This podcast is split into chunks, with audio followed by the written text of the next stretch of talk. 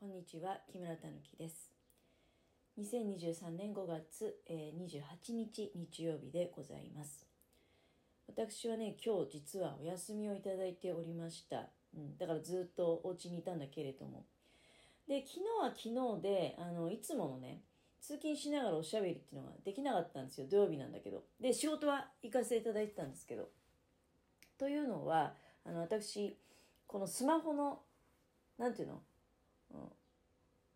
W i f i つながってないところでネットつながるためにギガっていうんですか？あるじゃないですか。でそれがねもうほとんどないっていうような通知が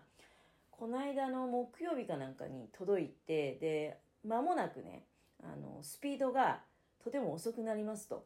うん、あなたもう使い果たしちゃって残りがないですよって。まあ私そんなにギガ大量に契約してないんでね。でもまあ初めてだね、今回。多分原因は分かってるんだけどね。あの、YouTube の動画アップするのに、家の外でやってることが一回だけあったのね。で、結局うまくいかなくて、まあ、やるもんじゃないなと思いましたけど、ギガは使い果たすような格好になりましたし、結局動画もうまく上げることができなくてね。うん、やっぱり動画をアップロードするのは家の中で Wi-Fi つながってるような状態でやらなきゃダメだよっていうふうに思ったんだけど、まあ、何しろそういうギガがもうなくなりましたっていうようなあのメールが聞きましたので、亡くなりましたとか、亡くなってから来るんじゃなくて、亡くなる寸前に来るんだよね。間もなく、あのとんでもなくスピード遅くなりますので、あのご了承くださいみたいな。で、もしそれが嫌だったら、あの追加で、あの、プラスしてね、みたいな、お金払ってね、みたいな話なんですけど、まあだからね、昨日は多分その、うまく収録できないかもしれないなって思って、まあ、たまにはね、おしゃべりせずに、あの、通勤しましょうと。で、その結果何が起こったかっていうと、いつもより早くね、職場に着いちゃったんですよ。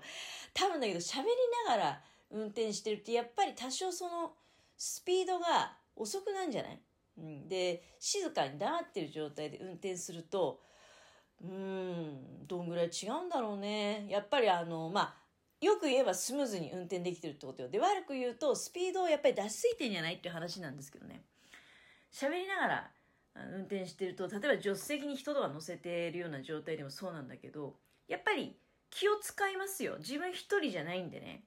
まあそういう現象だと思うんだけど、とにかく昨日やけにね、家出るのもちょっと遅かったんだけどね。だけど、着くのはいつもより早くてね、びっくりしました。ラジオトークをしながら通勤するべきなのか、それともしないで通勤した方がね、あのー、いいのか、どっちがいいのかね、それはあの、人の考え方それぞれだと思いますけれども。まあそういったね、あの、運転にまつわる話題で、ちょっとさっきね、遭遇したことなんだけども、まあ私、買い物行ってたのね。うん。お昼ちょっと前ぐらいに。で、あの、まあ、車を出して買い物行きましょうと、日曜日だからあんまりそういうことしたくなかったんだけど、今日ね、どうしても食べたいものがあって、で、えー、車を出して買い物に行ってきました。で、まあ、こう住宅街じゃないですか。私の家の周辺って本当にね、車が1台通れるぐらいのすれ違うためには、ちょっとね、あの、他の方のまあ、敷地の中にね、若干入るようなこともあったりしながら、譲り合いの感じで、あの、走らなきゃいけない。そういう道路が、もう家中、家の周り中ね、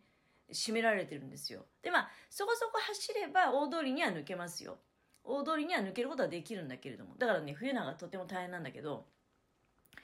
まあ、何しろそういった道路の中に、うん、だから、だからね、あのうちの周辺はあのよその人の車ってすごく目立つのね。よその人の車で侵入してくることがあるっていうのはあの仕事の用事で入ってくる人ですよ。運送業者の人とかあとはあの生協とかああいう宅配のね、うん、ああいうトラックのドライバーの人もすごい大変だろうなっていつも思いながら見てるけど。えそしてあとは大工さんとかねリフォーム会社の人とかあの水道屋さんガス屋さんそういった業者さんっていうのもまあ割とね、あの、しょっちゅうじゃないけども、で、そういう人たち来るときっていうのは必ずだからもう、あの、なんていうの、ご挨拶が来ますよ。うん、こういうことで出入りがちょっと増えますので、すみませんみたいなね、ご協力お願いします。何か不便があれば、あの、その現場のものに声をかけていただければ、あのすぐに対応いたしますみたいなご挨拶が。そんぐらい狭い道のとこなのね。だから、よその人の車っていうのは目立つし、正直ね、なんでっていうふうに思うわけ なんで入ってきちゃったのかなみたいに思うんだけど、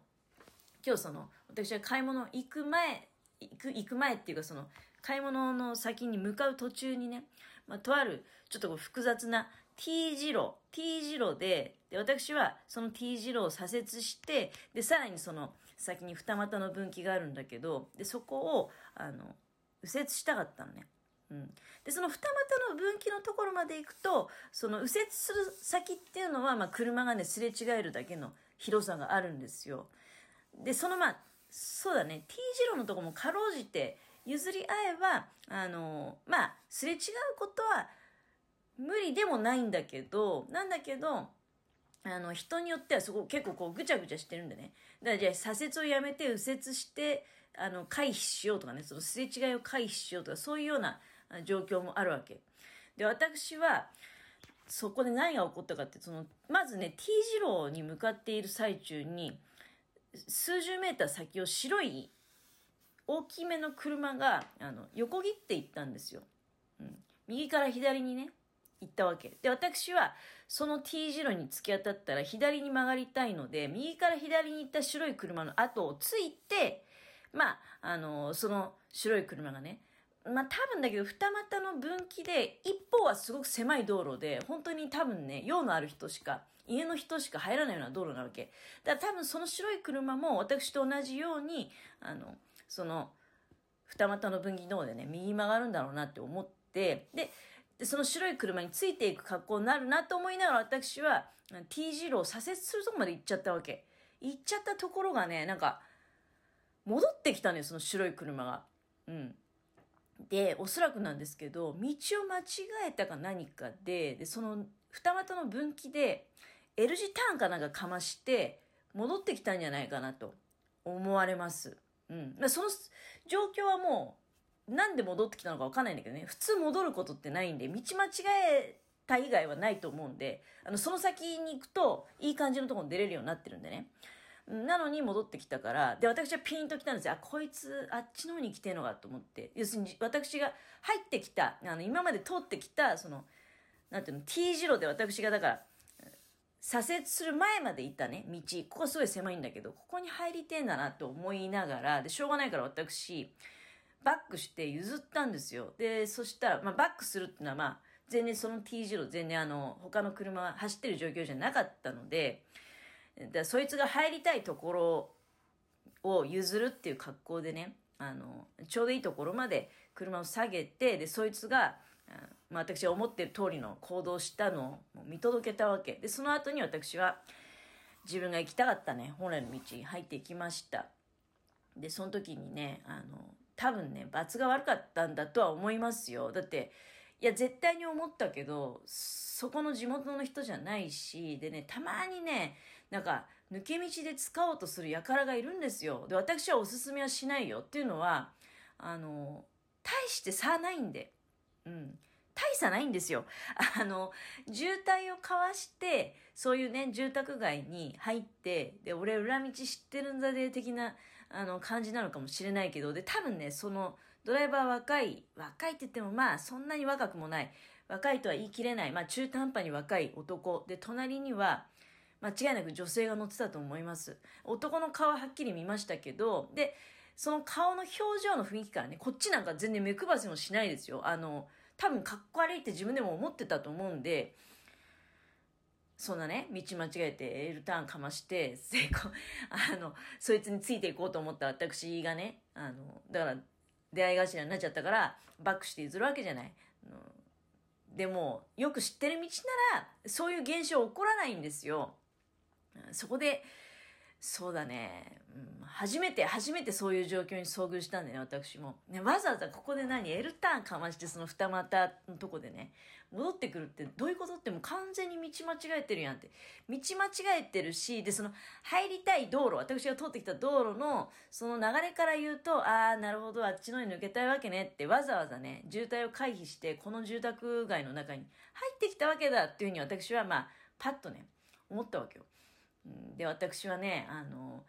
まあ、これで、ごめんなさい、何言ってるかわかんないかもしれないけどね。ごめんなさいね、申し訳ない。ただ、かっこ悪って思ったの即、あとはね、あの、そういうね、やたら裏道を使いたがる男、